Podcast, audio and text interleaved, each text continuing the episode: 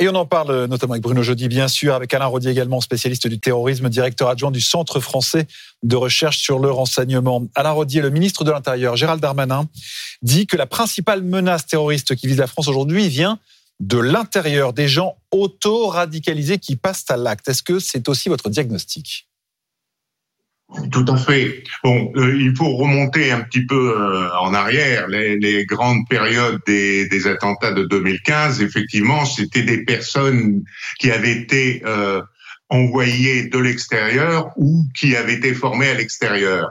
Bon, il semble que pour le moment, on ne soit pas revenu dans ce cas de figure, mmh. bien que Al-Qaïda, avant les événements palestiniens, euh, avait menacé euh, directement la Suède et la France, je rappelle, euh, d'actions euh, terroristes. Mais dans le, à l'heure actuelle, on pense plutôt à des actions qui sont euh, des actions endogènes, c'est-à-dire des gens qui passent euh, euh, en action mm. sur le territoire en raison de l'ambiance délétère qui existe à l'heure actuelle. Oui, le, procureur fédéral belge a évoqué la semaine dernière, c'est lui qui a employé l'expression de, de loup solitaire. Mais ça veut dire qu'il n'y a plus ce qu'on appelait en 2015 de cellules terroristes? Alors, c'est pour ça que c'est un peu exagéré le loup solitaire. Euh, dans la mesure où un individu n'agit jamais totalement seul. Il est entouré par des amis, par une famille, bon, ce qui ne veut pas dire que tout euh, son environnement euh, participe à son action, mais loup solitaire, c'est un petit peu exagéré. Je dirais une personne qui passe toute seule à l'action, mais qui ne, hmm. ça ne veut pas dire qu'il n'ait pas été soutenu logistiquement par l'extérieur. Alors qu'il n'y ait pas de cellules terroristes en Europe, je crois que ça serait s'avancer un petit peu rapidement mm. parce que effectivement, il doit bien en avoir. Euh, mais ce sont généralement des, euh, des gens qui sont résidents et qui ne viennent pas de l'extérieur. On accueille Frédéric Auréal, ancien haut fonctionnaire de la police nationale. Vous étiez chef de la protection post-attentat en, en 2015. Merci d'être avec nous. En 2015, on disait que la menace terroriste était une menace projetée. Daesh formait des commandos qui ensuite passaient à l'acte sur le territoire. Aujourd'hui, c'est très différent oui, la, menace, elle a évolué. On est dans une situation, elle est à son niveau maximal. On sent très bien que c'est quelque part, euh, on est dans cette ambiance 2015 avec toutes les craintes et le caractère très anxiogène de la situation. Et avec deux axes d'action, d'ailleurs, on le voit très bien sur à la fois la vigilance et la fermeté. La vigilance, le niveau Vigipirate l'incarne, les instructions données au niveau du ministère de l'Intérieur, de l'éducation, euh, de la justice et, sur la fermeté, on le voit très bien sur la réponse qui a été donnée sur les différentes actions judiciaires menées et les personnes interpellées. Mais effectivement, on a là euh, je dirais, on a parlé de djihadisme d'ambiance, mais on est, à mon avis, d'atmosphère. Oui, euh, on, est au-delà de ça, je pense. On est au-delà de ça, et on le voit dans le démantèlement de, certaines structures. Il y a un travail de fond qui est fait par tous les services. Hein, et qui, ça va du renseignement au niveau à la fois de la DGSI, du renseignement territorial, et, de la capacité à, recevoir et analyser les signaux faibles. Hum. Mais ça, c'est extrêmement important. Après, il y a tout ce qui relève de l'ordre public, de la mise en place des dispositifs, la police judiciaire, le traitement judiciaire. Tout ça est une action qui, qui s'inscrit quand même dans, dans, un contexte très particulier. Mais le travail de la police dans ce contexte, Frédéric de la police d'ailleurs et de toutes les forces de sécurité intérieure est, est, très différent parce qu'on se protège pas du tout de la même façon contre un attentat projeté ou d'un attentat endogène. Et il est très différent parce qu'on le sent sur les différents axes d'attaque qu'on a pu voir, le, dernier étant cette tragédie en, milieu scolaire, on ah, le voit très bien, et, aussi de savoir que cette menace-là, elle peut nous toucher sur, sur différents... Je dirais qu'en 2015, on était sur des actions un peu plus ciblées, on, l'a vu. Euh, là, on est vraiment sur, sur un signal de diffusion. Ce qu'a dit le ministre de l'Éducation hier sur le refus pour un certain nombre d'élèves d'observer ne serait-ce qu'une minute de, de, silence, de respecter ce deuil. Il a précisé que 183 élèves seraient exclus à la rentrée. 183. Là, je rejoins un peu le, signal de fermeté qui est donné par le gouvernement. Mais je reviens à, ce que je voulais vous dire, c'est que tout simplement, c'est extrêmement inquiétant. Cette diffusion d'une pensée euh, dont, je préfère taire le qualificatif que je vais employer, mais enfin bon, voilà, on, est dans un contexte très particulier. Et quand vous dites effectivement, il y, y a, cette ambiance-là, mais aussi c'est sur les capteurs, on a une situation internationale extrêmement compliquée, mmh. extrêmement compliquée. Euh, je, je, dis une évidence, on le voit sur différents sites euh, de, de, guerre, sur différents théâtres de guerre, on, on est dans une dans une situation qui peut favoriser l'émergence de signaux encore plus forts. Alain Rodier, on parlait il y a un instant des signaux faibles. Est-ce qu'il faut aujourd'hui renforcer nos capacités d'analyse? Le renseignement, les signaux faibles dont parlait à l'instant Frédéric Réal, comment est-ce qu'on les, comment est-ce qu'on les repère avec nos moyens aujourd'hui?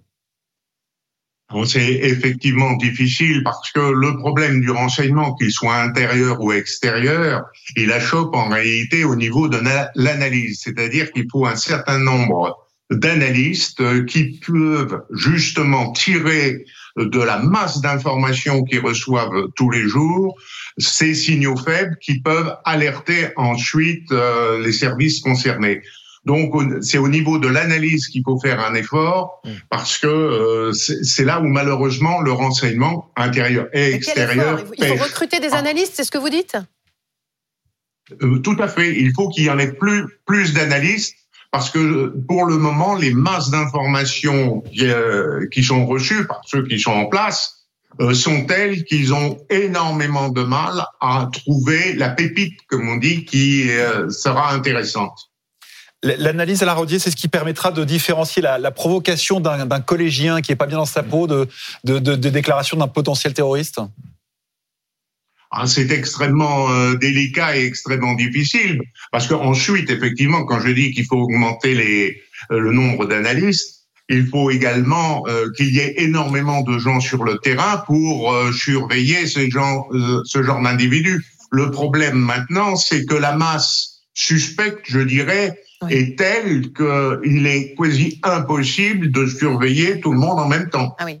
Mais il faut limiter les trous dans la raquette. Un, euh, euh, il parlait des analystes. Euh, comment on fait pour embaucher, former des, analystes? Est-ce que d'abord on a, il faut embaucher, mais est-ce qu'on a les effectifs? Est-ce qu'on a des, formations aujourd'hui pour répondre à, ce besoin? Je, je, vous rappelle que suite aux attentats de 2015, il y a eu quasiment un doublement des effectifs de la Direction générale de la sécurité intérieure actuellement une, une, réorganisation euh, de la police nationale sous l'autorité du directeur général de la police nationale pour justement optimiser les capacités du renseignement territorial, qui est le premier capteur des signaux faibles. Hein. Donc là, là, on est sur ce sujet-là, c'est extrêmement important. Alors effectivement, la complexité face à une menace qui est complexe, avec, euh, on le voit, l'utilisation de toutes les capacités de nuisance possibles euh, pour nous mettre en difficulté, il faut trouver la ressource humaine. Euh, d'où le niveau de recrutement de très haut niveau. Mais c'est là aussi quelque chose qui va à la fois sur le, quantitatif et, le qualitatif. Donc le recrutement n'est pas si évident. Ça fait appel notamment à des ressources dans le domaine du privé, d'analyse, que ce soit dans le domaine de l'informatique et d'autres domaines.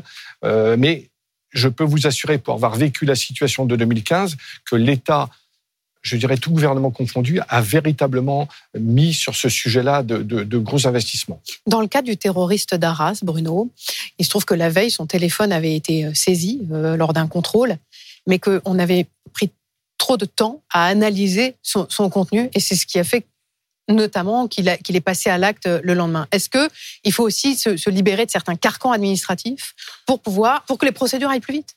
Pas seulement, il y a aussi euh, des points de législatifs à modifier sans doute pour pouvoir neutraliser euh, ce, euh, ce jeune homme qui le lendemain est devenu un assassin de, de professeur. Et donc, juridiquement, ce n'était pas simple pour la police pour pouvoir intervenir. Et c'est la grosse inquiétude aujourd'hui, Place Beauvau et, au ministre, et le ministre de l'Intérieur, parce que les chiffres sont vertigineux. Plus de 1000 mineurs radicalisés. C'est lui qui a révélé le chiffre la semaine dernière sur BFM TV. 500 signalements, le chiffre donné par Gabriel Attal hier soir 500 signalements au moment de la minute euh, de silence la semaine dernière. C'est beaucoup plus que, euh, que lors de, de, Samuel Le Paty il y a trois ans. Et puis 183 qui ne euh, feront pas la rentrée. Ça, c'est le premier, premier, j'allais dire, chiffre avancé par le gouvernement pour être efficace par rapport à quelque chose qui paraît, qui paraît vertigineux. Dernier chiffre quand même qu'il faut retenir, et c'est un chiffre, on va dire, positif dans, ce, dans cette ambiance difficile, c'est quand même depuis 2017 47 attentats majeur déjoué. C'est beaucoup. Ça veut dire aussi que la police a des, a des résultats, le renseignement a des résultats, et ça vient sans doute du fait qu'il y a eu un doublement euh, des effectifs de renseignement euh, depuis euh, les attentats de 2015. Je voyais c'est Frédéric Aurial quand Bruno évoquait les contraintes juridiques du travail policier. L'état de droit est un cadre. Et je rejoins complètement votre analyse, c'est toute la complexité de l'exercice gouvernemental et de l'exercice du pouvoir, d'arriver à concilier la fond, ce qui relève de la protection des libertés mm. et aussi du devoir de, de, de sécurité avec l'emploi des moyens et, et, ne pas oublier que tout ça se fait sous le contrôle de l'autorité judiciaire. Bien sûr. Et, le, et le cadre est là. Donc quand on parle effectivement d'une réquisition, elle s'exerce dans un cadre juridique très précis le projet de loi immigration qui doit être présenté le, le, le 6 novembre en, euh, par Gérald Darmanin, il va répondre à un certain nombre des questions qu'on se pose aujourd'hui Alors en partie, il peut pas répondre à toutes les questions, mais c'est vrai que certaines dispositions, notamment l'expulsion des mineurs qui sont entrés avant 13 ans, c'est contenu dans le, euh, dans le projet de loi. Euh, Est-ce que ça suffira pour convaincre ceux qui, notamment les LR, de voter le texte? Pour l'instant, ça va être mal parti. Merci à tous les trois d'avoir été avec nous ce matin.